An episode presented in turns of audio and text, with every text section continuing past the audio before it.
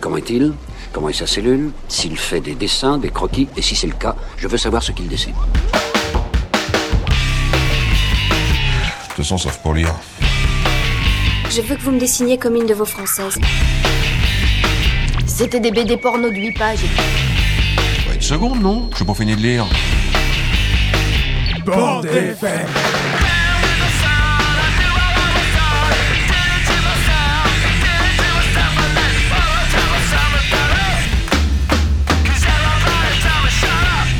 Voulez que je vous dise? Un jour, j'ai vu un dessin comme celui-ci. Dans un musée. Oh, c'est intéressant à savoir ça. Moi, j'aime beaucoup lire aussi. À mon avis, c'est extra pour occuper les week-ends. Et bonjour à tous, c'est le retour de la bande FM, l'émission qui parle de BD pendant une heure sur les ondes de Timbre FM sur le 106.6, sur timbrefm.fr, mais aussi sur toutes les plateformes de podcast. Entrons donc dans le vif du sujet. Au menu de cette neuvième émission, on accueille un nouveau copain autour de la table. Salut Jérôme. Salut. Tu voulais aborder un sujet bien particulier. Alors moi, je suis venu vous parler des vieilles choses, des vieux plaisirs qu'on peut chiner dans les brocantes et les vides-greniers. Top. On enchaînera ensuite tous ensemble également. On parlera d'un des plus gros succès de l'année 2020, Podum, d'Hubert et Zanzime. Et François, tu nous reviens avec une chronique de science-fiction. Ouais, je vais vous parler de la petite dernière de Mathieu Bablet, c'est Carbone et Silicium. Et comme d'habitude, on fera aussi un petit tour de table pour la BD Minute. Autour de la table, on retrouve également Flo et Marlène. Salut. Salut. Et vous, vous allez nous parler de quoi? Alors nous, on a été interviewé Simon Hureau à propos de sa dernière bande dessinée qui a plutôt un, un beau succès, L'Oasis. Top. Eh ben, je pense qu'on peut y aller. Hein. C'est parti. Bonjour Simon Hureau. Bonjour. Bonjour Marlène. Bonjour Flo, bonjour tout le monde. Tu nous accueilles chez toi aujourd'hui. Bah ouais, avec plaisir. Euh, en plus, euh, il s'avère que ta dernière BD, elle parle euh, de ton jardin. Tout à fait. Tu peux nous la pitcher un peu, s'il te plaît? Ça s'appelle L'Oasis, c'est paru en juin dernier, c'est sorti chez Dargo. Et euh, ça raconte l'histoire de mon jardin. En fait, sur dix ans, je raconte ce qui s'est passé sur ce terrain qui était une sorte de désert de biodiversité quand on est arrivé. Et au fur et à mesure qu'on a enlevé des choses, et puis surtout rajouté beaucoup, la vie est revenue. Et c'est cette espèce de crescendo que je raconte de comment ça marche, comment on fait revenir à la vie en fin de compte, euh, même sans rien y connaître, simplement en découvrant et en apprenant au fur et à mesure sur le terrain. Voilà, ça parle par le biais du jardin, plus de biodiversité en fin de compte. Ok. Au début de la BD, il y a un moment où tu es le matin et tu écoutes le fameux euh, interview de Nicolas Hulot où il démissionne. Mm. Et en tout cas, dans la BD, c'est ton moment où euh, ça fait tilt et tu te dis Ah, bah, tiens, est-ce que je- qu'est-ce que je pourrais faire pour cette problématique-là? Est-ce qu'on se demandait, nous, si c'était vraiment ce moment-là qui t'a fait euh, te décider pour cette BD Alors c'est vrai, cette page, je l'ai utilisée en, en préface Mm. pour montrer un peu le déclic. Ça faisait des années que j'avais envie de parler de ces choses-là, que je, je sentais que j'avais des choses à dire. Euh, A priori, oui, ça a quand même vraiment été le, le- le déclic. Euh, C'était en germe, je cherchais par le biais de la fiction, je- j'avais envie de raconter des choses, et je cherchais avec des personnages fictionnels, des histoires inventées. J'ai fait beaucoup de pages, beaucoup de crayonnés, de storyboards, euh, et bah, je crois que je ferais rien de tout ça. C'était une pré-matière en fin de compte, et ce déclic-là m'a fait comprendre qu'en fin de compte, tout simplement, je serais plus efficace, plus juste, plus vrai si je racontais ce que je vivais vraiment au quotidien, Ouais. et qui avait cette dimension un peu exemplaire, puisque sur dix ans, on a vu la, la différence entre le, le rien du départ et le- la profusion de l'arrivée. Donc euh, il y avait tout un processus dont je pouvais témoigner là. Mais c'est vrai que oui, il y a eu ce petit déclic là. de- Oui, c'est un vrai truc, quoi. en fait, euh, oui, il disait, euh, quand il a démissionné, il disait, euh, il parlait de la biodiversité qui fond comme neige au soleil. Et c'est à ce moment qu'on entendait beaucoup parler, en effet, de, de cette disparition de la biomasse. Il y avait des pourcentages effrayants. ça venait d'Allemagne, je crois, les chiffres. on en a parlé, je sais plus, de 60% des oiseaux qui avaient disparu. Ou des, des chiffres comme ça, euh, Un truc effrayant, quoi. vraiment effrayants. Et dans cette logique-là, je me rendais compte que, bah, certes, euh, elle va bien disparaître cette biomasse, mais, moi, dans mon jardin, il se passe exactement l'inverse. C'est-à-dire que on est parti de rien parce que l'ancien propriétaire euh, à qui on a racheté la maison avait tout fait pour que la vie disparaisse au profit d'une pelouse, de ses deux cerisiers et de sa haie. Nous, on a, cassé ce- cette espèce de, de déséquilibre qu'il avait généré pour essayer de retrouver un équilibre avec la nature en lui laissant la porte ouverte, en la faisant revenir chez nous, tout en restant chez nous aussi, Et, et dans un jardin, il ne s'agissait pas non plus de, de laisser la nature réenvahir euh, Oui. notre terrain. Et... Voilà, non, non, il s'agit, c'est pas de faire une friche non plus. C'est, c'est pas le but, mais justement d'essayer de trouver le bon équilibre entre les deux et de pouvoir chacun y trouver son compte. Et puis le côté euh, goutte d'eau, un peu, euh, c'est pas grand chose par rapport à la biodiversité générale, mais c'est important d'avoir des relais aussi où la nature. euh, Voilà. Puis c'est juste un témoignage de, Ouais, ce qu'on peut faire dans son jardin aussi. euh, quoi. d'un, particulier qui n'est pas spécialement euh, connaisseur, spécialiste. J'ai pas fait d'études d'agro, écologie, ou Ouais. je ne sais quoi. C'est juste pour dire que tout le monde à son échelle peut au minimum faire ça. Et déjà, c'est pas si mal. Et en effet, bon, c'est la parabole du colibri de, de- de Pierre Rabhi. hein, si chacun fait sa part, bah, chacun au moins aura fait sa part. Ça fonctionne, que ça donne un résultat ou pas, mais au moins. euh, Enfin bref, il n'y a pas de théorie. C'est juste mon exemple que, que je donne et chacun en tire ce qu'il a envie de, de tirer. Mais, mais au moins, je voulais dire, euh, oui, au fait, euh, moi j'ai constaté que c'est possible. À mon échelle, à mon niveau, humblement, voilà. Ou leur témoigner un peu de... Voilà, c'est juste, un, c'est juste un témoignage, et euh, par rapport à tous les autres livres que j'ai fait avant, j'ai pu constater que c'était probablement le plus positif. C'est, un, message d'espoir quand même. Quand, Ouais, en plus, il quand commence sur quelque chose de très négatif, tout ce que dit Hulot. Oui. Mais au final, dès qu'on laisse la nature faire, de toute façon, on est dans du positif, de ce côté, euh, Ouais. ça se fait presque tout seul, en fait, entre guillemets. Alors, faut, faut aider quand même, sinon, en effet, c'est, c'est la friche, et c'est que c'est, que c'est les ronds, c'est les orties. Ouais, Mais voilà, on accompagne. Ouais, c'est plus facile, quelque part, dans l'absolu, de faire ça que de faire euh, ce que le gars avait fait avant. Ah, supprimer la vie, je crois que c'est quand même vraiment très facile. Ah oui. Ça l'est peut-être encore plus, et en beaucoup moins de temps. Ouais. C'est-à-dire que si on veut revenir à ce que c'était avant, il suffit d'éradiquer et toutes les espèces animales, notamment, qui, euh, qui avaient besoin de telle ou telle plante, de tel biotope pour, pour euh, se développer, Ouais. ne le trouvant plus, ne viennent plus, tout simplement. Non, je crois que ouais, ouais, faire partir la vie, c'est quand même assez facile. Ouais. Moi, je témoigne sur 10 ans, mais notre jardin, il n'en est même pas à un stade spécialement abouti par rapport à, à ce qu'on pourrait imaginer, ce qui pourrait nous faire rêver. Hum. 10 ans, ça peut paraître beaucoup, mais à l'échelle d'un jardin, pour faire venir la vie, justement, c'est pas grand-chose.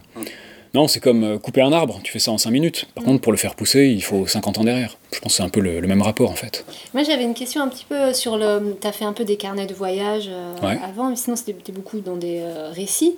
Ouais. Et du coup, le fait de te mettre euh, du coup directement en scène dans ton présent, euh, le fait de faire un peu du, du biographique. Ça m'a pas trop posé de problème parce qu'en fait, euh, mes tout premiers, mon, mon premier livre, même en l'occurrence, Palace, chez Ego Comics en 2003, c'était un récit de voyage. Donc, à part, je, je racontais un voyage, donc je me mettais en scène.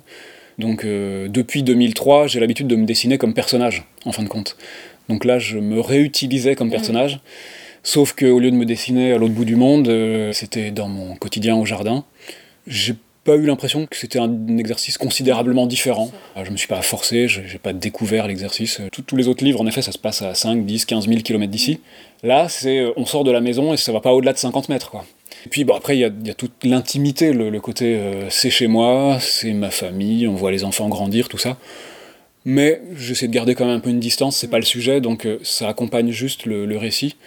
Je sais pas, après j'ai j'ai pas de recul non plus, mais ça m'a pas trop posé de problème. J'espère que je me suis pas trop dévoilé, que c'est pas trop intimiste. Un récit de voyage dans ton jardin. En quelque sorte, ouais. Parle-nous un peu de l'accès à, la mer dans ton jardin.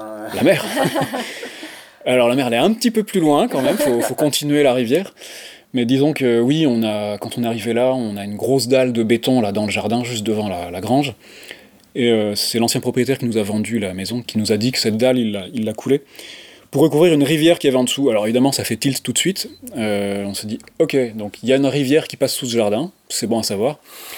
Euh, le seul accès, c'était une espèce de regard d'égout, une grande plaque en acier ronde, comme on voit dans les rues. Donc très vite, une fois qu'on s'est installé ici, je suis descendu voir comment c'était en dessous. Et en effet, on se tient, se largement debout sous la dalle, il y a plus de 2 mètres. Et il y a une belle rivière qui coule en dessous, je sais pas, elle fait 2 mètres de large, peut-être plus. En observant un peu comment c'était autour, là, les, murs, je voyais que dans un des deux murs de chaque côté de la rivière, il y avait un chaînage de grosses pierres de tuffeau qui laissait supposer qu'avant, il y avait une- un passage, une ouverture. Alors euh, quoi, on ne pouvait pas savoir. Mais pour le savoir, justement, j'ai pris la pioche, la pelle, j'ai creusé. Et je suis tombé sur un ancien escalier qui avait été rebouché, comblé par l'ancien propriétaire, euh, avec toutes ses ordures d'ailleurs. hein, Ça le dérangeait pas trop d'enterrer. J'ai même retrouvé un petit, un petit coude de PVC qui était euh, à moitié enterré dans l'herbe, mais, mais qui avait un bouchon sur le sommet et qui devait être apparent avant, et qui lui permettait de déverser ses produits directement dans la rivière, hop, ni vu ni connu, Et vu ce qu'on a retrouvé dans la grange, vaut mieux pas trop savoir quelle quantité de ces cochonneries il a pu écouler comme ça dans la rivière. Enfin bon, ça donne une idée de là où on est arrivé. Un certain état d'esprit euh, à l'ancienne, on va dire. En attendant, bah voilà, une fois que j'ai trouvé l'escalier, bah bingo, c'était le trésor. Ouais. J'ai remonté les murs, j'ai rajouté deux marches et on a fait faire par un, un artisan une, une rambarde pour sécuriser ça autour là. C'était un trou, on avait les enfants en très bas âge à ce moment-là. Et, c'est passionnant, moi j'adore cette rivière et j'y vais souvent et je, je suis ravi d'avoir un sous-sol de rivière dans mon jardin. C'est incroyable. C'est fascinant. Enfin, c'était très rare, je pense, ce genre de situation dans un jardin, quand même. Ouais, ouais. ça me paraît. Ça fait un peu comme les cabanes cachées, des trucs, ça fait Ah très ouais, caché, en fait. Ah oui, oui, non, c'était vraiment. Pour l'imaginaire, pour un gamin, par exemple. Ah, ça doit parler. Excellent, Ouais, ouais, ouais. Oui, je pense que les enfants, ils, ils aiment bien. Pendant le confinement, notamment, on y, on y est allé, on a, on a rebricolé, on a défriché, enfin, on a entretenu un petit peu les, les berges, etc. Mais on a quand même quelques voisins qui. On doit avoir 3-4 voisins dans la rue qui ont accès à cette rivière. Des accès Ouais. différents, des Ouais. accès qu'ils connaissaient à la base et qui sont beaucoup plus ouverts sur le jardin, par exemple. Ça devait être comme ça avant chez nous, euh, avant que l'ancien propriétaire fasse sa dalle de béton.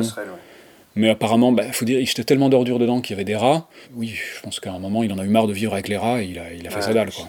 Mm. Puis bon, fallait qu'il puisse rentrer ses camions. Voilà. C'était la première partie de l'interview de Simon Hureau. On retrouvera à la fin, euh, un peu plus tard dans l'émission. Et maintenant, ça va être ta chronique, Jérôme. Jingle. C'est un peu ringard, ces vieux trucs, non? Si, moi j'aime bien les vieux. La BD à papa. Et oui, c'est à moi. Très ému de faire enfin une émission avec vous pour la bande FM. Donc moi, mon rôle aujourd'hui sera de rendre ces lettres de noblesse à la BD à papa. Alors, faut pas prendre l'expression au pied de la lettre. Je vais pas vous raconter ce qu'il y a dans la bibliothèque de mon père. Non, la BD à papa, ce sont les collections de BD plutôt franco-belges, anciennes, publiées jadis, naguère, qui peuvent se passer dans les familles d'une génération à l'autre. Test autour de la table, est-ce que vous lisez des BD à papa? Oui. Oui. Ouais. Alors, attention, faut distinguer dans la BD à papa, il y a la bonne BD à papa et la mauvaise. La bonne BD à papa, c'est plutôt franco-belge, effectivement, ça se lisait dans les années 60-70. C'était les jeunes qui lisaient ça, et puis c'était de la bonne BD à papa. Puis il y a aussi la mauvaise BD à papa, qui était plutôt franco-belge, publiée dans les années 60-70, mais c'était plutôt de la mauvaise BD à papa. Aujourd'hui, je vais parler de Blueberry. Alors c'est quoi Blueberry? Donc, Blueberry, c'est myrtille en anglais, mais ici c'est pas le sujet. Ici, ce qui nous intéresse, c'est le lieutenant Mike S. Blueberry, créé par Charlie et Giraud en 1963. Giraud, aussi appelé Muebius sur d'autres projets. Ce lieutenant, c'est un héros, un vrai héros de western, un cœur pur. Il se bat pour la justice, il n'a pas peur, il est habile, un flingue dans la pogne, et en baston, il n'est pas manchot. Là, vous vous dites, il me fait une chronique sur Lucky Luke, lui. Non. Blueberry, il avait aussi un côté débraillé, mal rasé, joueur, buveur, un brin cynique. Ce lieutenant Blueberry, il promène sa décontraction, sa nonchalance, son insolence à travers de nombreux albums, plus d'une cinquantaine. Il y a la jeunesse de Blueberry, Marshall Blueberry, Blueberry, Blueberry à la plage, Blueberry en forêt. Non, ça j'invente. Et c'est pas fini. En 2019, Johan Sfar et Christophe Blain ont repris le héros créé par Giraud et Charlier et doivent sortir la suite prochainement. Donc si ça commence déjà à vous titiller de tous les avoir, je sais que j'ai un pouvoir de persuasion énorme, et que vous apprêtez à tout commander sur Internet, attendez un peu.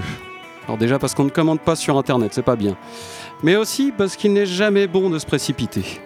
Ici, dans la chronique de la BD à papa, je vous indique par quels albums commencer.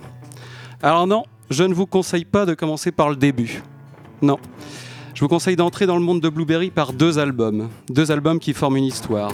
La mine de l'Allemand perdu et Le spectre au bal d'or, publié chez Dargaud en 1972. Au passage, Charlie et Giraud varient les cycles d'albums. Donc, au départ, il faisait des albums, quatre albums pour une histoire, puis deux albums pour une histoire, puis cinq, quelques one-shots aussi. Et c'est ce que j'aime dans Blueberry, c'est ce qui mettent, c'est ce qui leur permet d'être très libres au niveau scénario et de vraiment étirer leurs histoires. Je vois aujourd'hui certains auteurs comme ceux de Black Sad ou Undertaker que je trouve parfois un peu bloqués dans des schémas narratifs où un album doit faire une histoire ou deux albums représentent une histoire. Giraud et Charlier varient. Donc aujourd'hui, deux albums que j'ai adorés, dont je redis les noms, La mine de l'Allemand perdu et Le spectre bal d'or. Alors pourquoi ces deux-là? Ben, Parce qu'ils sont super. hein. Ah, je développe, je développe, je développe. Bon, je vous plante le décor. Blueberry se retrouve shérif d'une petite bourgade. Hmm. Déjà, on est dans l'ambiance shérif d'une petite bourgade, avec au milieu de cette petite bourgade un personnage, un Allemand, Prosit Luckner, qui prétend avoir une mine d'or au milieu des monts de la superstition. Fait flipper, hein? Très vite, les premières péripéties classiques du western ont lieu. Bon, la population veut lyncher l'Allemand pour je ne sais plus quelle raison. Des chasseurs de primes viennent et réclament d'embarquer Prosit. Celui-ci s'échappe avec un ami de Blueberry un petit peu alcoolique. Tout le débarrage est finalement qu'une introduction de western classique. Mais cinq personnages, donc les deux chasseurs de primes, Blueberry, son complice, et le vieil Allemand qui prétend savoir euh, où se trouve un trésor, se retrouvent embarqués dans une course-poursuite dans la Sierra. Alors une course-poursuite à pied, à cheval, avec de multiples péripéties qui vont se produire. Les Indiens vont arriver, des sables mouvants vont se dresser sur leur chemin, et constamment, les cartes sont rebattues. L'Allemand est tour à tour seul devant, puis menacé par Blueberry, et le lecteur va se retrouver au milieu d'une sierra de montagne, avec seulement cinq protagonistes qui s'affrontent. Le dessin de Giraud sublime les péripéties dans ce quasi huis clos dans un espace gigantesque. Le choix des représentations en plongée font planer un danger constant au-dessus des têtes des différents protagonistes. En même temps, le nom du deuxième album est Le Spectre au bal d'or. Et vous verrez sur la couverture un drôle de personnage, quasi nu, avec un fusil qui surplombe la vallée où se trouvent les différents héros de l'histoire. Je ne vous dévoile pas ce qui va se passer par la suite. Il y a donc un tas d'or à aller prendre. Je vous dévoile pas qui est-ce qu'il l'aura, qui va mourir en cours de chemin. L'essentiel, c'est pas qui va repartir avec cet or. L'essentiel, c'est toutes ces cartes qui sont rebattues. C'est le génie scénaristique de Charlier. Charlier rebat les cartes, il aurait pu être scénariste d'un film de Christophe Honoré, il aurait rendu ça intéressant. Même sur des triangles amoureux qui d'habitude moi m'embêtent, il aurait pu faire une création. Pour vraiment apprécier ces deux volumes de Blueberry, je vous conseille de les lire quand vous êtes seul. Quand il n'y a pas un bruit à l'extérieur, pour vraiment être plongé dans la Sierra avec eux. En plus, ces vieilles BD ont des vertus sociales. Peut-être trouverez-vous une référence culturelle commune avec votre oncle Gérard avec qui vous prenez la tête à chaque Noël. Parce que c'est ça qui nous manque, des liens entre les générations, pour un monde meilleur. Non, je vais pas aller trop loin là-dedans. La BD à papa, c'est un peu comme la musique des années 80. La plupart des gens sont contre, mais ça peut valoir le coup d'essayer.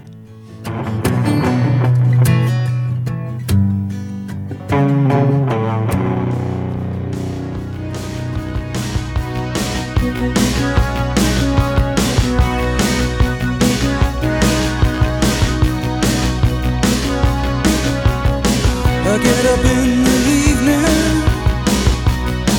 And I ain't got nothing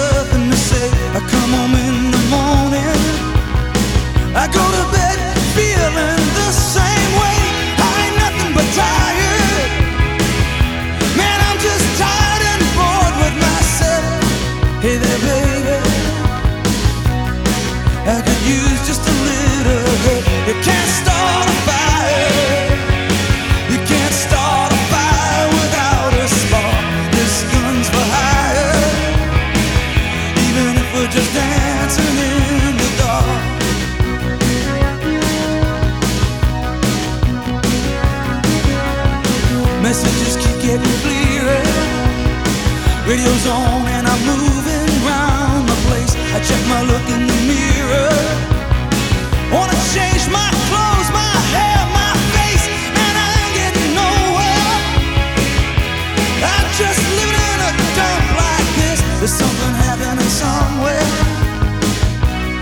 Baby, I just know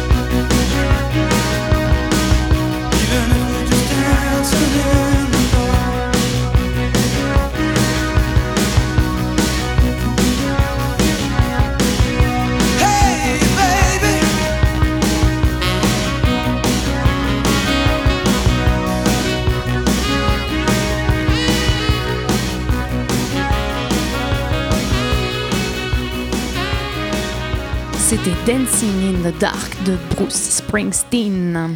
Vous êtes toujours sur la bande FM. C'était la première chronique de la série Les BD à papa de Jérôme. Peux-tu nous rappeler les références? Donc aujourd'hui, je vous ai parlé de La mine de l'Allemand perdu et Le spectre au bal d'or de Charlier Giraud, paru en 1972 chez Dargaud. Merci Jérôme. C'est marrant parce que moi, Blueberry, je n'en ai jamais lu. C'est honteux. ouais, et c'est ça, c'est un peu la honte, effectivement. Mais c'est marrant, je m'imaginais les choses beaucoup euh, plus enfantines pour Blueberry, alors que en fait, euh, pas du tout. J'étais vraiment dans l'ignorance totale. En tout cas, moi, je suis contente d'avoir euh, découvert ça euh, via ta première chronique. Alors, c'est pas tout à fait enfantin. euh, Il y a un petit peu plus de violence que, par exemple, je vais comparer ça à Lucky Luke, que moi j'ai lu étant gosse. Lu, relu, relu, relu. Ici, il y a un petit peu plus de violence et plus alambiqué au niveau scénario. Mais on retrouve quand même un petit peu ce plaisir du héros cœur pur qui vraiment. euh, il voit trois gars qui cassent la gueule d'un autre, bah, il va aller le défendre. Quoi. C'est beau. Ouais, c'est très très beau. Est- Est-ce que c'est est -ce c'est ça, une BD à papa? Ah oui, c'est clairement une BD à papa, je pense. un héros un peu plus euh, Badass. humain, hein, enfin l'humanité dans le héros. Est-ce que vous, autour de la table, pour vous, la BD à papa, c'est quoi? Je sais pas, pour moi, la, la BD à papa, oui, c'est la BD, un peu comme tu disais, classique euh, franco-belge, avec ses héros, justement, qui étaient. euh, même si euh, dans Blueberry, il y a des, c'est un héros imparfait, mais qui reste un peu euh, le héros dans l'idée qui défend, mine de rien, la veuve et l'orphelin. euh. C'est ce qui est intéressant dans un Mm. héros, justement, d'avoir le côté un petit peu euh, Tu, tu vois, quand, imparfait, quoi. Ouais, quand tu dis ça, par exemple, ça me fait penser à la série Jérémien, qui est une, une bonne BD à papa aussi. Et c'est pareil, le personnage de Jérémien, c'est pareil, c'est le mec qui va aller se foutre dans des pétrins pas possibles pour aider des types qu'il connaît pas. euh. Moi, je sais pas trop ce que c'est euh, me concernant une BD à papa parce que mon père lisait pas de BD du tout et euh, c'est plutôt moi aujourd'hui qui lui passe des BD. euh, genre, je lui ai passé la rap du futur, euh, des trucs comme ça et euh, il se met à découvrir la BD euh, plutôt euh, grâce à moi entre guillemets. Mais euh, voilà. Bah écoute, François, je pense qu'on est dans la même situation parce que mon père ne m'a jamais fait lire de, de bande dessinée, en tout cas pas dans, dans mes Oui, souvenirs. mais ça peut être un oncle ou une mère, une tante, une grand-mère aussi. hein. Tout à fait. Ah, tout le monde avait des Gastons, des machins, quoi. mais moi j'avais pas non plus de Blueberry, j'en ai jamais lu. Mais moi, je l'ai découvert à 20 ans, Blueberry. et je pense qu'il, mais oui, je pense qu'il y avait, euh, ouais, ce qui manquait chez d'autres, chez, chez Lucky Luke, c'est genre, voilà. Il y avait, il y a un petit côté où ça va un peu plus loin justement. Il y a ce côté cœur pur, mais ça vient aussi. Son pote dans la BD que là, dont je vous ai parlé aujourd'hui. Il est loyal, sauf s'il y a une bonne bouteille d'alcool qui traîne ou un bon magot. Et là, il peut y avoir quand te même quelques Ça te trahisons. c'est ça. Ouais, je passe le micro. Je peux t'as un côté euh, crasseux aussi dans Blueberry, dans le dessin, etc. C'est. euh, si, c'est vrai. T'as un côté sale, tu vois, dans le dessin, ils sont pas, ils sont, sont tout le temps crado. euh, Ça te mais- fait penser à, à Jérôme? Tout à fait, tout à fait. Bon, en tout cas, euh, ça lance le sujet euh, sur la BD à papa et sur, euh, sur cette chronique qui, on l'espère, sera récurrente dans les prochaines émissions. Jérôme, non Ouais, si ça vous dit, ok. ouais. ouais, ouais, ouais. Bon, bien, Ouais, ouais, la prochaine fois, boule et Bill, si ça vous, si ça vous tente. Eh ben, je pense qu'on peut enchaîner euh, sur euh, la suite de l'émission qui sera la LBD.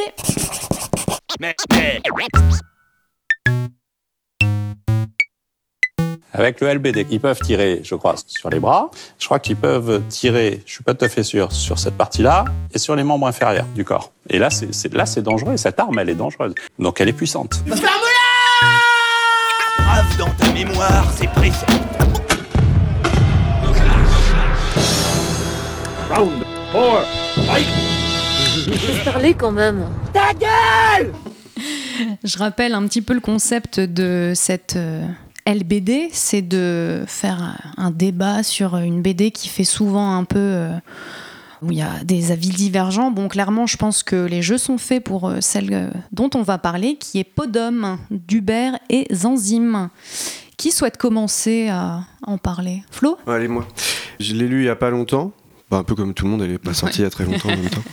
Bah déjà, raconter vite fait l'histoire pour les gens qui Ouais, écoutent. ouais, carrément. Euh, c'est une euh, jeune femme dans un... C'est au Moyen-Âge, à peu près, je pense, Renaissance, qui est promise à un, un homme.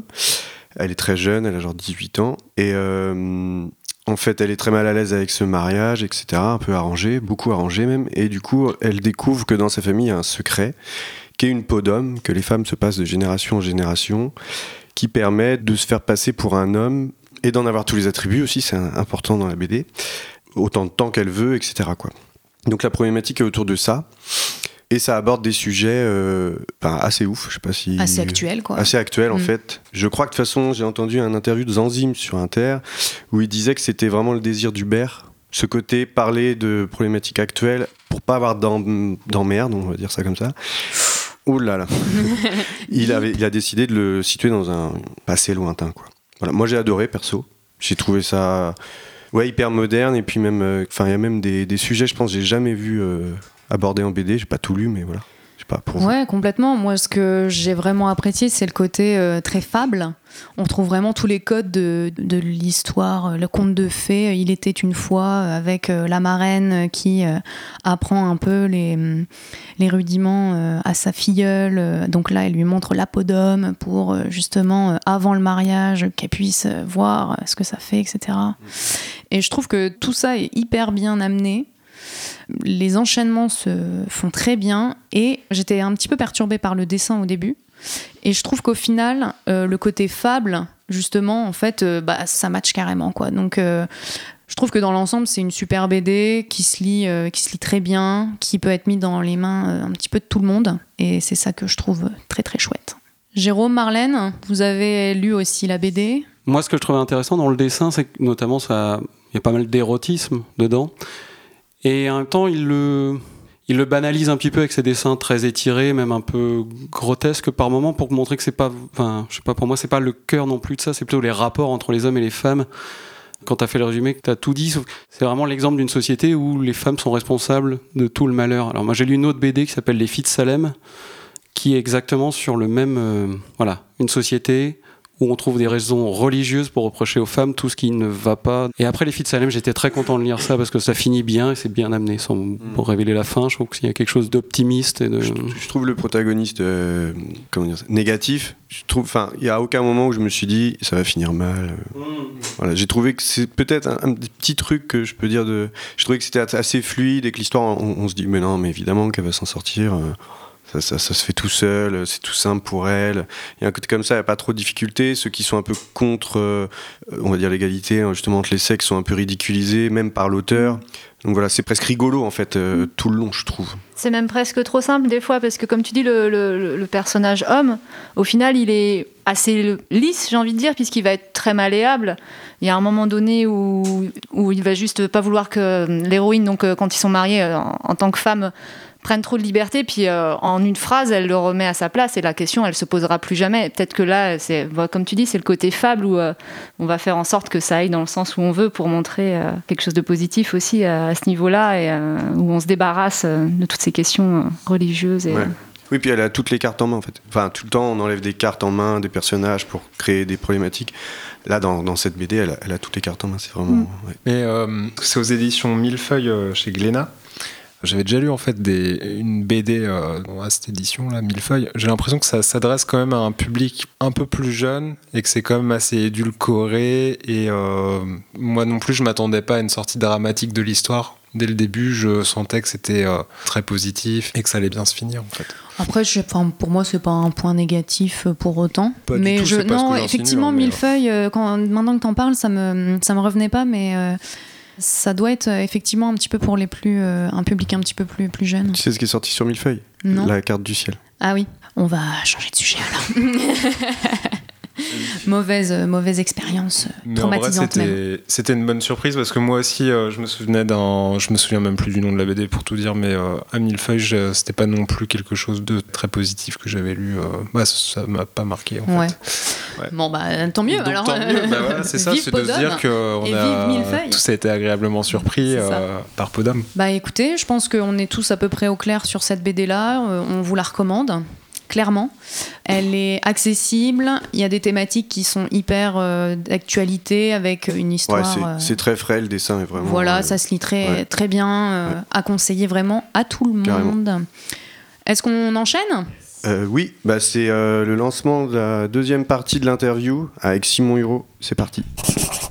Euh, je rebondis vite fait sur. euh, J'en ai eu quelques-unes de toi, des BD, pas des masses, honnêtement. Mais j'ai lu entre autres euh, 1000 parages, Ouais. que j'ai adoré. Et aussi une que tu m'as prêtée récemment. Intrus à l'étrange. Intrus à l'étrange. Ouais. Et aussi, tu m'as prêté sur les, avec les L'Empire gamins, des Hauts-Murs. L'Empire des Hauts-Murs. D'accord. Je trouve qu'il y a toujours un rapport aux, aux lieux abandonnés. Euh, Il y a un moment que j'adore dans 1000 parages, tu as un mariage. Ah oui. Tu vas dormir dans une grange Exact. et tu fais une ode euh, à ces lieux qui. Enfin, Mm. moi, ça m'a parlé tout de suite. J'ai un- Oui, j'adore être dans des lieux comme ça, un peu abandonnés. Ça me fait penser à un chèque que je connais euh, en Bretagne où ils faisaient du vin.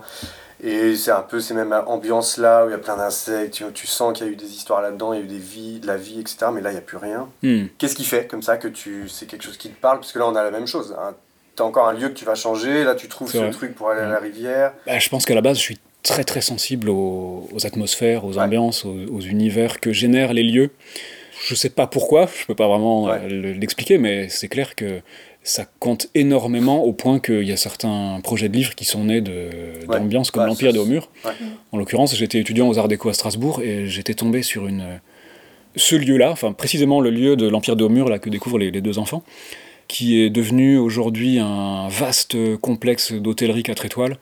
Mais à l'époque, c'était abandonné, une ancienne, un ancien relais de poste, je crois, du, du 16e. Enfin, un lieu prodigieux, magnifique, il fallait des heures pour tout découvrir. Tout ça en plein cœur de- du, du centre de Strasbourg. Alors il y avait deux grosses grilles, il fallait le vouloir hein, pour, pour y aller. euh, J'ai dû déchirer un pantalon, je crois. Mais euh, c'était fascinant. Et ce lieu, je me suis dit, je l'aime tellement. J'ai pris des photos, j'en ai fait tout un petit repérage, je l'aime tellement qu'il faut que j'en fasse quelque chose. C'est très graphique en plus, souvent les lieux. Ah, celui-ci particulièrement, il y avait même une passerelle qui passait au-dessus de la cour. Là. Il y avait une enfilade de cours euh, en longueur, des très grands vitrages, des vitraux. Il y avait un ancien atelier de vitraux à l'intérieur. Enfin, ah oui, je me suis servi du site. euh, ça, ça- ça laisse entendre que c'est un ancien théâtre ou quelque chose comme ça, non? Oui, alors si, si, en effet, il y avait une pièce comme ça, oui. J'en ai rajouté aussi. Comme un peu de un opéra, quelque chose comme ça. Tout à fait, oui. Ouais. Ouais, il y avait une grande pièce comme ça avec une grande Ok. baie vitrée. En effet, euh, dans, tous, mais pareil, mille parages, c'est des, des- récits de voyage, mais il y, a- souvent des lieux comme ça que je mets en scène parce que ça devient presque des personnages tellement ils sont importants. Dans Tout doit disparaître, là, qui est sorti en 2006 ou 2007, je sais plus, chez Futuropolis, c'est pareil, c'est des, c'est des ambiances qui naissent de lieux. Il y a même un lieu qui devient presque un pivot de l'album euh, au milieu là, de l'histoire, une vieille manufacture abandonnée. Tu faisais de l'urbex avant euh, que ça existe? Sans le savoir, Il y mal, sans hein, connaître le mot, ouais. Bah, oui, oui, Ouais. certainement. En ouais. fait, ça a Mm. juste été théorisé à un moment donné, enfin conceptualisé, quoi. Mais euh, beaucoup de gens le faisaient. Hein. Oui, non, mais bien sûr. Les je- spots étaient connus aussi, euh, Bien sûr. endroits. Je me suis jamais retrouvé dans un lieu abandonné, euh, vierge. Il a, il a toujours été visité auparavant. Ça se voit de toute façon. Ça se voit très vite. Malheureusement, c'est souvent saccagé, c'est dommage. C'est rarement respecté. Mais oui, oui, ça m'arrive encore. Si l'occasion se présente, je, je n'hésite pas une seconde, j'adore ça. Ça me parle, je sais pas, moi, les, les lieux qui ont été habités ou qui dégagent quelque chose, ça me parle énormément et tout de suite, j'ai envie d'inventer une histoire ou de, de réimaginer l'histoire de ce lieu. Ça traverse un peu ton œuvre. ouais. Ah ouais, je crois. Faudrait que je revoie tout sous cet angle-là, mais je pense qu'on doit Sur le pouvoir en jardin, c'est un peu différent, mais on retrouve quand même euh, ce poulailler qui est abandonné derrière des On trucs. retrouve le, le côté Ouais. espace qui foisonne, parce que Mm. souvent dans ton dessin ça foisonne beaucoup aussi, même quand c'est dans un lieu, par exemple on parle dans l'Empire de Mur, mais les salles foisonnent de détails, il y a des choses partout tout le temps, et dans le jardin, bah, c'est le lieu parfait pour faire foisonner aussi. Enfin, Oui, puis de recréer des lieux qui n'existaient pas finalement et de, et de leur créer un mystère qu'ils n'avaient pas. Finalement, un coin de jardin un peu touffu. Mm. Seuls les insectes qui habitent le connaissent vraiment et nous, on sait qu'il y a ce mystère-là qui se cache derrière les, les- les herbes et les plantes. J'aime bien savoir qu'il y a du mystère, des choses qui m'échappent. Notre maison a une cave euh, sous, c'est une des seules de la, de la rue et c'est pas un hasard. J'adore le fait Mm. d'avoir une cave avec un sol de terre battue. L'ancien propriétaire nous disait qu'il y avait un souterrain. Enfin bon, peut-être qu'il est fabulé, on sait pas, mais euh, j'aime bien l'idée. Enfin bon, il y a toujours cette dimension un peu souterraine aussi. La rivière, on est allé la chercher en sous-sol. Dans l'Empire des Hauts-Murs, il y a une, une phase un peu initiatique où euh, les deux enfants là, qui découvrent le site doivent faire leurs preuves en allant justement dans les sous-sols. euh. Mais en tout cas, non, souvent il y a des histoires de souterrains en effet. Oui, de vrais secrets. De cryptes secrètes. un peu, Oui, ça, oui, ça oui. vient stimuler l'imaginaire. Ah oui, oui, complètement, ouais. Et en, en face de l'autre côté de la rue, là, on a le coteau, avec au bout du coteau, sur son éperon, le, le ch- le vieux château de Langeais. Et, euh, et dans ce coteau, c'est truffé de caves dans, dans, dans le tuffeau, donc qui peuvent être. euh, C'est très tendre le tuffeau, donc. Qui peuvent être creusés, il y a des tas d'histoires de souterrains, de galeries, de, de souterrains qui repartent, qui repartent de l'autre côté, qui vont jusqu'à l'église, etc. Moi, J'adore. Ouais. Et euh, récemment, il y, a une- il y a une copine là qui a découvert au fond de la cave commune un trou dans le mur. Quand on est passé dans le trou, on est tombé sur une ancienne champignonnière. Et c'est des kilomètres de galeries en sous-sol à 12 degrés, abandonnées depuis des décennies. Et c'est fascinant parce que, en fait, il faut prendre des repères. euh, c'est très vite angoissant parce que c'est un labyrinthe. C'est exactement des catacombes, euh, des- mais un labyrinthe sans fin, sans lumière. Ça peut être hyper angoissant si tout d'un coup on n'a pas de lumière. Et on n'est pas encore allé au bout, on n'a pas, on n'a pas fini de tout explorer, mais c'est voilà, ça, j'adore. c'est le genre de choses qui me nourrissent euh, dans la fiction, puis même finalement dans la vie euh, quotidienne vraisemblablement, puisque, Ouais. puisque dans l'Oasis j'ai, j'ai réussi à trouver un endroit qui, Ouais. Même là. même là, ouais, qui, Et tu- possédait ses sous-sols. Tu parlais tout à l'heure justement que dans, dans ces endroits un peu où c'est la vie des insectes, enfin que c'est les insectes qui connaissent un peu, on sent euh, dans, dans l'oasis euh, une espèce de, de passion des insectes. Même là dans la pièce, il y a, il y a des cadres, euh, plusieurs cadres avec des insectes un peu dedans. Il y a plusieurs pages où ils sont, sont dessinés, détaillés. euh, Il y, a, il y a une vraie passion à ce niveau-là. Oui, ouais, ouais, clairement. ouais. Depuis, depuis tout petit, j'ai toujours euh, été passionné par les, les insectes. Et puis très vite, j'ai commencé à les ramasser quand j'en trouvais, euh, puis à les mettre dans des boîtes. Voilà. C'est toi qui les as fait du coup ah oui, oui. Ah ok, je pensais que c'était de la... Non, non, la grande boîte, là, c'est tout ce que j'ai ramassé par terre en Indonésie. Celle-ci, c'est le Cambodge. Là, il y a un petit peu des, des têtes d'oiseaux trouvées au Burkina Faso. Il y a un peu, il y a un peu de tout. J'en ai commencé une. Celle-là, c'est une collection de coléoptères euh, français, tout simplement, qui se répartit sur trois boîtes parce que, l'air de rien. Et ouais, c'est ça qui est fascinant et qui me fascinait aussi dans le jardin, c'est que quand on arrivé, on n'en voyait aucune vie. Et au fur et à mesure, elle a commencé à se diversifier. Et euh, c'est infini la diversité animale, particulièrement dans, la- dans le monde des insectes. On, on peut commencer en en connaissant 5, 10, 15. Puis très vite, tu te dis, mais tiens, celui-là, je l'ai jamais vu. Il me fait penser à l'autre, mais, mais en fait, c'est c'est une sous-variété, il est différent quand même. Et si on commence à, se plonger là-dedans, c'est inouï. Ça rejoint le graphique un peu, parce que c'est vrai que quand on voit les planches dans l'Oasis, euh, il y a ce côté. euh, Enfin, t'es- très facile, tu nous en as montré un dans le jardin, un truc qui est très graphique, hyper, il a une couleur presque essence là. Ouais, l'acétoine euh, Ça, dorée. ça rejoint. Je veux dire, quand t'étais gamin aussi, ce côté qui fait les Ah oui, oui. insectes et Ouais. Le, le graphisme, le dessin. euh. Ah oui, oui, de fait, euh, j'aime les insectes aussi parce que j'aime le- leur forme, la diversité de leur forme, j'adore les dessiner. Du coup, je me suis fait tout un plaisir dans, dans l'Oasis en, en me Ça faisant des, pages. Ça se voit pas. Petit- Ah mince. De fait. Non, mais en- justement, oui, de, de montrer à quel point ils sont différents et variés. Même l'acétoine qu'on a vu tout à l'heure. Il y a des dans le jardin, on a des cousins de l'acétoine. J'ai adoré les, les découvrir parce que l'acétoine, bon, elle est assez courante, on la voit un peu partout. Mais découvrir tout d'un coup l'opli, le, le drap mortuaire, là, la- une toute petite cétoine noire avec des points blancs, ou une, une- une autre variété légèrement plus grosse. C'est un peu comme une collection presque. Dans le jardin, vivante quoi. Une collection vivante dans le jardin qu'on ne possède pas, qui a sa propre liberté, mais qui vient chez soi. Donc euh, on- c'est un peu comme, comme si j'avais un livre d'or, que je le mettais dans le jardin et que chacun mettait sa signature. Ah super, aujourd'hui il y a eu un tel qui est venu, euh, ça me fait plaisir. Et puis il y a des autres un peu rares et des autres euh, un peu plus réguliers. Voilà. Non mais c'est vrai que puis j'aime beaucoup les, les collections de sciences naturelles de manière générale. J'ai toujours été fasciné par les vieux musées, le- les vieux muséums. euh, comme ceux de Paris ou même de, de- de toutes les villes de province où, euh, où les vieux livres avec toutes ces planches de- d'animaux dedans, d'insectes, de, de squelettes, de crânes. Sciences naturelles, ça m'a toujours fasciné. Donc euh, très naturellement, vouloir retrouver cette vie dans le jardin Et l'intégrer, la- l'album, l'Oasis, euh, ça m'a paru euh, évident. Quoi. Petite question aussi, euh, l'éditeur, quand tu lui as présenté c'est Dargo, ça a été un oui tout de suite, il a demandé des précisions? Ça a été un oui tout de suite, mais alors, comme j'ai présenté un projet fini, comme j'ai un petit peu l'habitude de faire, parce que je préfère battre le fer tant qu'il est chaud, quitte à ce qu'on me dise non, ou oui, mais il faudrait changer ci ou ça, mais au moins, euh, j'attends pas pendant six mois une réponse d'éditeur, et euh, six mois pendant lesquels j'ai le temps de me dépassionner de la chose, de passer à autre chose, et de plus avoir envie. Quand t'as de- l'idée, tu fais quoi? Voilà, je préfère faire comme ça. Donc il y a eu des retouches, des modifications. Mais vraisemblablement, je m'en rendais pas spécialement compte, mais ça, ça lui a parlé assez vite, parce qu'il semblerait quand même que le sujet soit un peu dans l'air du temps. Euh, C'est pas forcément la raison, peut-être que tout simplement ce que j'ai fait lui a plu objectivement euh, aussi, mais oui, oui, il m'a répondu assez vite. ouais. Et, et Dargo a, comment dire, ça a communiqué dessus, c'est une BD qu'ils ont pris en main un peu au niveau com et tout ça ou- Oui, vraiment, Il y a eu le confinement, je crois que ça devait sortir. euh, Ça devait sortir pendant le confinement, C'est ça. euh, en avril. Et hum, contrairement à d'autres albums qu'ils ont repoussé un peu plus loin euh, vers la fin de l'année, celui-ci, ils, l'ont- ils ont voulu vraiment le, le garder le plus proche possible du printemps, la saison pendant laquelle on, s'intéresse un petit peu plus au jardin. Donc ils l'ont sorti à la mi-juin, euh, peu après qu'on soit ouais, sorti du confinement. juste après, ouais.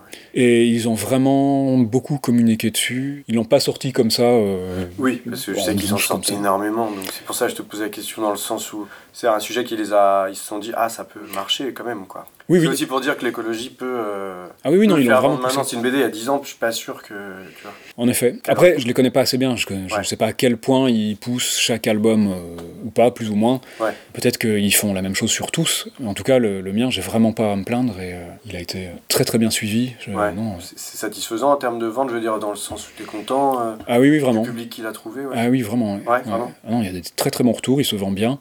Il se vend mieux que tous les autres livres que j'ai fait auparavant. Ah ouais, c'est c'est Et même oui. un truc à l'étrange qui a eu des prix, tout ça. Même un truc à l'étrange qui a eu un prix, il s'est pas trop mal vendu, mais ça reste assez confidentiel. C'est c'est- c'est du roman graphique noir et blanc chez un petit éditeur. euh, Non, je, je sais pas trop. Avant ça, oui, un truc à l'étrange, c'était peut-être mon best-seller, on peut, on peut dire. Mais, mais là, il a, en trois mois, il a été dépassé par l'Oasis. Donc euh, très bien, tant mieux. Puis ça, ça parle de jardin de biodiversité. Oui, euh, après le confinement, en plus, où les gens se sont un peu Mm. euh, réintéressés à leur extérieur, etc. Puis le, côté un peu permaculture, euh, écologie. Oui, rapport à- puis euh, c'est- bah, depuis, je le dédicace beaucoup là depuis le mois de juin et je rencontre donc plein de gens et c'est c'est étonnant de voir à quel point les gens sont en fin de compte passionnés par le jardin et, et c'est vraiment un sujet sur lequel tous les gens que je rencontre s'emballent. euh, je, bah, je suis ravi. hein, Ah bah oui, c'est trop bien. Non, mais je suis d'accord. Du coup, je rencontre pas un public de lecteurs de bandes dessinées, euh, de collectionneurs, enfin de, de gens qui ne lisent que ça et qui, qu'on ne croise que dans les librairies de bandes dessinées. Je rencontre des, tout simplement des, des jardiniers, des gens qui aiment le jardin, et même parfois des gens qui ne lisent pas forcément de, de bandes dessinées. Et ça, c'est génial, j'adore. couper ça, je le vois là, à la calgue verte, avec d'autres trucs, où en Ouais, fait ouais. la BD euh, devient un média où on parle même plus de BD en fait. On parle d'autres choses, c'est juste Complètement, un support. complètement. C'est là où elle est mature maintenant, je pense. Mm, mm. C'est Ça, très c'est formidable. intéressant. Mm. Ouais, carrément. Ouais. Donc, je suis vraiment content de, de toucher des gens euh, que le sujet intéresse et qui seraient pas venus vers la bande dessinée d'eux-mêmes, qui rentrent pas dans les librairies de bande dessinée. Et je suis ravi d'ailleurs que l'Oasis se trouve beaucoup euh, dans des librairies généralistes. Oui. Ça, ça me fait vraiment plaisir. Ça m'est arrivé là, pour la première fois de voir l'Oasis en vitrine dans une librairie euh, généraliste à Paris. Je me dis, ça y est, on- c'est des livres qui sortent un petit peu du ghetto ouais. de, la, de la- de la BD pour BD-phile, euh, collectionneur, nostalgique, euh, et ça fait du bien. Une petite question un peu traditionnelle, parce que la bande FM, nous, on est, euh, c'est une émission un peu qui se dit un petit peu engagée, tout ça. Et toi, du coup, l'écologie, c'est quelque chose qui te parle, qui te. Oui, ça me touche, ça me parle, ouais. depuis, depuis toujours. Euh, je ne le suis pas devenu euh, quand j'ai découvert l'existence du mot. En fait, je pense que j'avais vraiment ça en moi depuis. Ouais. Mes parents avaient un jardin, je, je, je jardinais, j'avais mon petit coin, tout ça. Enfin, ça ça m'a toujours intéressé. Je je sais pas, quand j'avais 8 ans, 10 ans, je faisais un carnet de toutes les espèces animales que je voyais dans le jardin de mes parents, insectes, oiseaux, etc. Donc, toujours un truc qui m'a intéressé là. Je me suis pas créé une, une nouvelle euh, religion, je- ça m'est ça m'est vraiment naturel. Donc euh, oui, forcément, ça me touche et euh, je suis pas engagé, je suis pas encarté, mais je j'ai l'impression de- d'être dedans, de faire ma part et tout en sachant à quel point je peux ne- ne- continuer de m'améliorer, de, de, de, de faire mieux. Il y, a, il y a tellement de façons de, s'améliorer que on n'a jamais fini. C'est ça qui est formidable aussi. Je sais pas moi, faire des toilettes sèches, euh, Ouais. récupérer l'eau de pluie, Non, etc. mais comme tu dis, on n'a jamais fini. ouais. On n'a jamais fini. Ça me parle et, et j'essaye de participer autant que possible. Mais après, on va voir l'avenir. hein. Si ça se trouve, le, le livre me fera rencontrer des gens qui me proposeront des choses, qui me parleront de ci ou ça. aussi. Et, tout peut évoluer. Je suis ouvert. Cool. Merci. Ouais, Merci de nous avoir reçus. Bah, pas de quoi, avec plaisir. Merci beaucoup. Au revoir. Au revoir. C'était l'interview de Simon Hureau qu'on a fait avec Flo, donc à propos de son livre L'Oasis, publié aux éditions d'Argo, et vous pouvez retrouver le reste de son travail aux éditions Boîte à Bulles. Merci à vous deux de vous être déplacés. C'était très sympa. On a appris plein de nouveaux mots, de nouvelles espèces d'arbres. Et d'insectes. Et d'insectes. Très intéressant. Vous êtes toujours sur la bande FM, sur timbrefm.fr ou sur le 106.6. Nous enchaînons avec la chronique de François. En 2018, après avoir fini l'excellent Shangri-La, j'avais eu la chance d'avoir un bref échange avec Mathieu Bablet lors d'une dédicace. Il me livrait alors être en train de travailler sur un récit autour de l'intelligence artificielle. Intérieurement, je jubilais d'avance, car je ne pouvais rêver meilleur auteur BD à l'époque pour explorer le sujet. Deux ans après, je tiens entre mes mains la petite dernière de Bablet. Bah, je devrais dire plutôt la grande dernière parce qu'elle fait quand même 267 pages. Carbone et silicium, c'est tout de même un beau pavé. J'avais un peu les boules avant de l'ouvrir, la barre était assez haute avec Shangri-La, et puis l'intelligence artificielle s'est vue et revue, et rares sont ceux qui se démarquent avec un scénario innovant. Et pour ne pas se mentir, la peur aussi de ne pas être objectif face à une BD que j'attendais quand même un peu. Carbone et Silicium sont deux intelligences artificielles de laboratoire, créées dans le but d'être développées à plus grande échelle pour assister l'homme dans des tâches ingrates. Je ne spoil pas grand chose du scénario en vous disant que le récit traverse près de 300 ans de l'histoire avec un grand H au travers des vies croisées de carbone et silicium. On peut y voir un petit écho à la BD Le Voyageur, scénarisée et dessinée par Corinne Chadmi, publiée en 2017 aux éditions Ici même, où un autostoppeur traverse les âges à l'épreuve du temps. Ce serait faux de dire que Bablet innove réellement dans le traitement de l'intelligence artificielle dans carbone et silicium. Il construit son récit dans l'héritage de la culture pop sur le sujet nourri par Kubrick avec 2001 L'Odyssée de l'espace de 1968, à Altered Carbon de Richard Morgan, roman de 2002 récemment adapté en série par Netflix. Mathieu Bablet réunit les grandes thématiques de l'intelligence artificielle et se nourrit du meilleur de la SF qui font de Carbone et Silicium une œuvre complète. La question du corps notamment. Il en est question dès le début. Pourquoi l'intelligence artificielle devrait être matérialisée à l'image de l'homme? Est-ce réellement pertinent? Pourquoi verbaliser alors que la communication et le traitement de l'information est bien plus rapide si l'on s'affranchit de la parole? Alert spoiler C'est la chute dramatique du film Heure réalisé par Spike Jones en 2013. Theodore tombe amoureux d'un système d'exploitation nommé OS1 avec lequel il engage une relation amoureuse. Il se rend finalement compte qu'il est loin d'avoir une relation privilégiée avec ce système d'exploitation qui, de par sa rapidité de traitement des informations, peut être à plusieurs endroits en même temps. La question de la mort. Quelle espérance de vie donner à un robot doué d'intelligence artificielle? Est-ce l'avenir de l'homme de fusionner avec la machine pour s'affranchir de son propre corps? Tiens, ça me rappelle ce génialissime épisode de Black Mirror. L'épisode 4 de la saison 3 pour être précis, San Junipero, réalisé par Owen Harris en 2016, où deux femmes testent un paradis virtuel pour s'affranchir de leur corps vieillissant et de supplanter la mort en étant téléchargées pour l'éternité. Ça me fait aussi écho à la BD At Life de Thomas Caden au scénario et Joseph Falzon au dessin, aux éditions Le Lombard 2018, où Josiane et René sont branchés à un programme test d'un monde virtuel, leur permettant de s'affranchir de leur corps et d'explorer un monde nouveau, où l'imagination n'a aucune limite. C'est ce que j'aime vraiment dans la SF, c'est qu'elle questionne le présent et l'intelligence artificielle quant à elle questionne l'humanité et son avenir. Carbone et Silicium est un récit dur et critique de notre société qui laisse peu de place à l'espoir.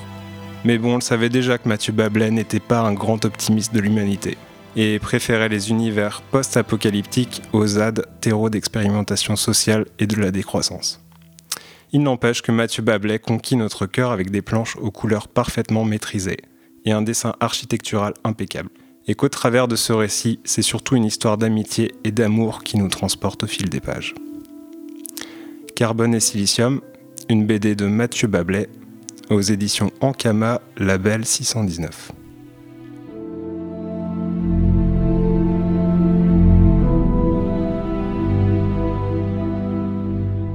Allez, on va pas se laisser abattre, on écoute tout de suite Mon ami, mon frère, un remix de Pedro de Zoufris Maracas et Flavia Coelho. C'est parti.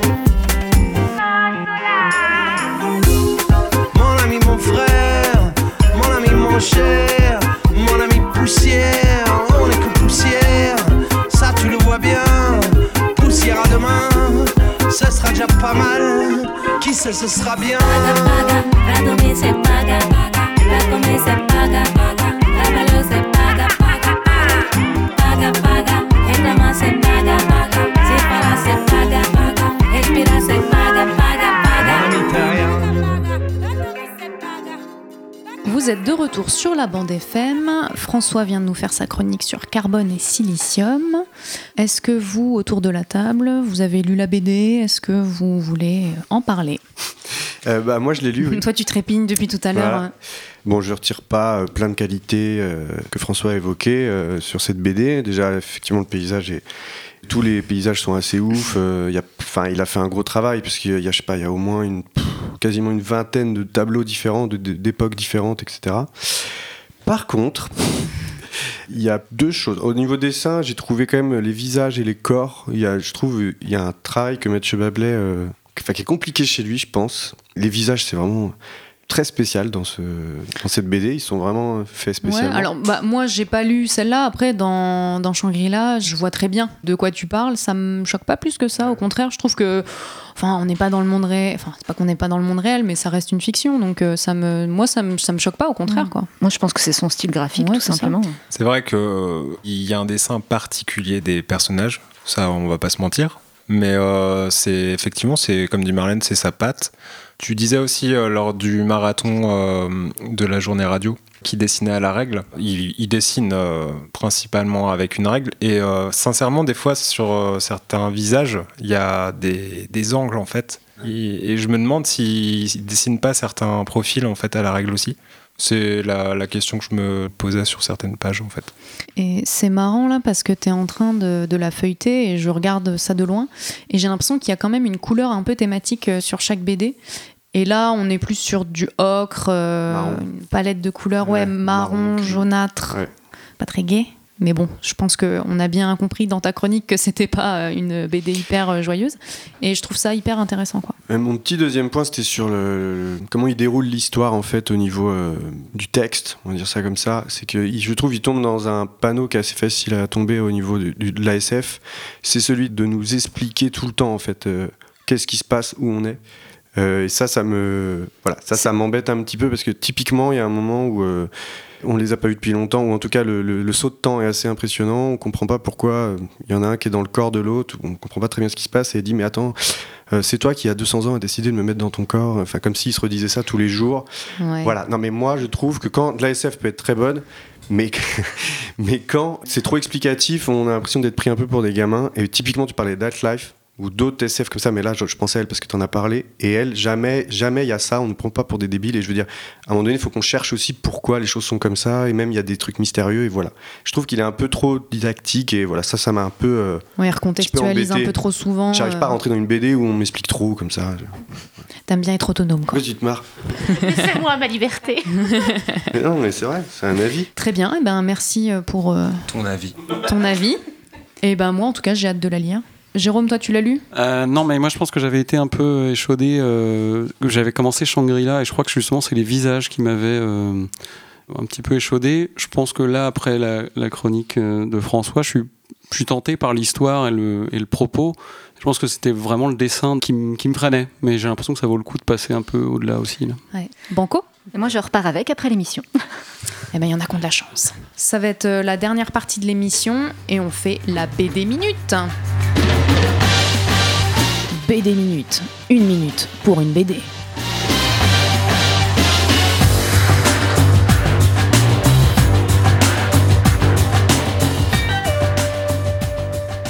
C'est parti avec Marlène.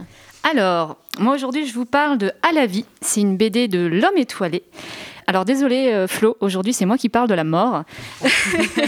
c'est une BD, une bande dessinée. Donc c'est un infirmier qui euh, écrit cette bande dessinée là en fait, qui travaille dans un service de soins palliatifs et qui euh, raconte ses différentes relations avec différents patients au sein du service et comment le dos de couverture en fait est très parlant. Il est en train de marcher dans la rue avec une personne et il dit je travaille en soins palliatifs et euh, son ami s'imagine un, truc triste où il est en train de chialer en tenant la main et lui il s'imagine en train de chanter et de danser avec ses patients pendant les soins le matin. Et c'est une BD qui est vachement chouette. Alors oui, il y a des moments tristes et j'ai beaucoup pleuré, mais il y a aussi euh, des moments vachement optimistes. Euh, il, raconte toute la relation humaine en fait et comment il découvre les personnes qui va arriver peu à peu à les faire, à leur faire, à les faire, parler ou pas. Je bégaye. J'ai trouvé ça vraiment euh, chouette, agréable à lire. euh, malgré le sujet, ça arrive à, rester parfois léger. François, c'est à toi. Ok, alors moi j'ai ressorti euh, les cinq tomes de Petite histoire des colonies françaises de ma bibliothèque. Euh, donc euh, en gros, c'est l'histoire des colonies françaises. Merci. En gros, voilà, c'est moi je suis suis pas à l'aise des fois avec des livres d'histoire, etc. Et en fait c'est hyper accessible. T'as un petit crowbar à chaque fois qui t'explique un petit peu euh, de façon très très pédagogique et très drôle l'histoire des colonies. C'est beaucoup d'humour. En fait, c'est raconté, euh, narré par Charles de Gaulle puis par Mitterrand. Du coup, euh, il y a beaucoup d'autodérision, mais derrière, il y a un réel propos. En fait, le tome 1, c'est l'Amérique française, tome 2, c'est l'Empire, tome 3, c'est sur la décolonisation, tome 4, c'est sur la France-Afrique, et le tome 5, en fait, c'est sur les immigrés. Donc, euh, ça reprend un petit peu euh, les parties euh, moins drôles et les parties avec des petites anecdotes de l'histoire. Voilà. Ouh Jérôme, à toi? Euh, alors moi je ne lis pas que des vieilles choses. Euh, j'ai aussi lu Trashed de Derf Back Derf et j'ai réussi à dire le titre et le nom de l'auteur sans me craquer. Bravo Euh, J'avais beaucoup aimé ce qu'avait fait Derf Back Derf. Là j'ai failli coincer Deux sur fois. Mon ami Damer et Punk Rock Mobile Home. Je trouve qu'avec Trash les trois se complètent pour décrire le mode de vie américain ce qu'on fait de nos déchets, et le rapport aux choses qu'entretiennent les gens.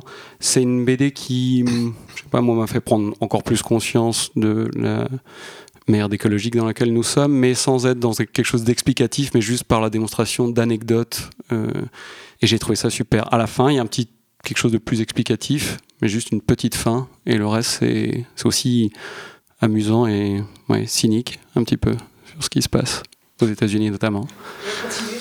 Et T'as puis, encore quelques voilà. secondes, je crois. Et voilà, alors Punk Rock Mobile Home, il est sur un autre registre, il est plus marrant. Et euh, mon ami Damer, c'est. euh, Tricheur. ah, sauvé par le gong. Flo, oui, à toi Oui, bah oui, bah je, je parle de Comme un chef de Benoît Peters euh, au scénario Aurélia Orita euh, au dessin. Euh, c'est très sympa. Voilà. Non, c'est une BD euh, sur. En fait, il a appelé ça autobiographie culinaire. Donc, en fait, Benoît Peter, c'est un scénariste de BD. Enfin, logique. Et du coup, euh, il, a, il a fait une BD sur toute sa, euh, comment dire, son rapport à la cuisine durant toute sa vie, quoi. Enfin, jus- jusque-là, en tout cas. Et du coup, euh, il a même pensé à, être. euh, il a même travaillé comme cuisinier chez des, chez des particuliers. On a des anecdotes savoureuses parce que il se, il se retrouve dans des situations chez des gros bourges. Enfin, voilà, c'est assez drôle. Et puis, il est toujours curieux de la cuisine. Enfin, la cuisine, c'est un truc infini de toute façon. Donc, voilà, il, il en est curieux. Il connaît des chefs. Voilà, c'est passionnant. Et puis, euh, toutes les BD qui parlent de cuisine, moi, j'aime bien. Je les conseille tout le temps. Parce que c'est voilà, c'est un sujet infini. Je sais plus quoi dire. En fait, j'attends la sonnerie. Hein? T'aimes bien manger? T'aimes bien manger? J'aime bien manger des choses. Ouais. J'ai remarqué que tu utilisais des mots euh, en lien avec la cuisine, genre euh, savoureux. J'ai dit savoureux? T'avais dit savoureux. Waouh. C'est tellement dans le propos. D'accord. quoi. Allez. À toi, Justine. Alors, c'est à moi. Moi, je voulais parler des petites coupures de Shioguni de Florent Chavouet. C'est une BD euh, sur laquelle je suis tombée d'occasion par hasard. je ne relèverai pas cette intervention. Et euh, en fait, ce qui m'a plu, c'est tout d'abord le format avant le hum, contenu. C'est un carton qui est assez épais en couverture et des, hum, un, intérieur qui est vraiment euh, particulier.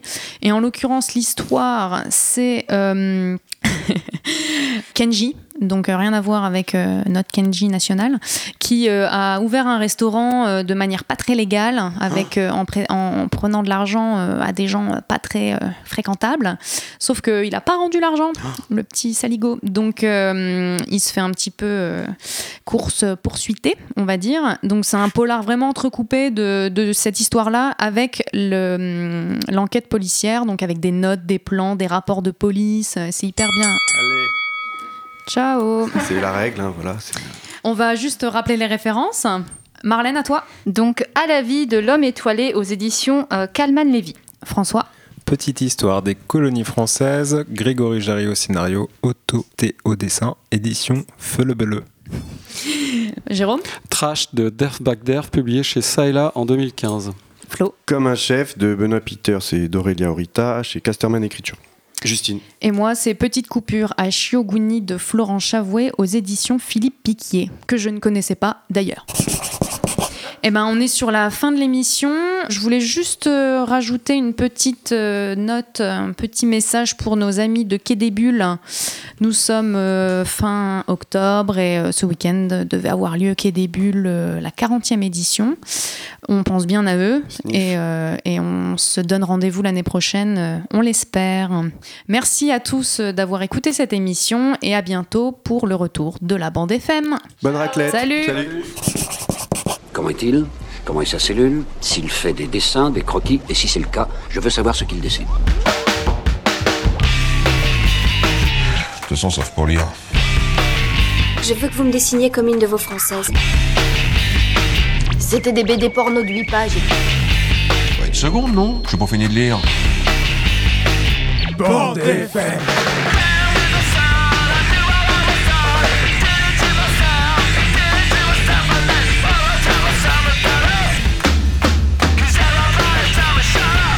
Vous voulez que je vous dise? Un jour, j'ai vu un dessin comme celui-ci. Dans un musée. Oh, c'est intéressant à savoir, ça. Moi, j'aime beaucoup lire aussi. À mon avis, c'est extra pour occuper les week-ends.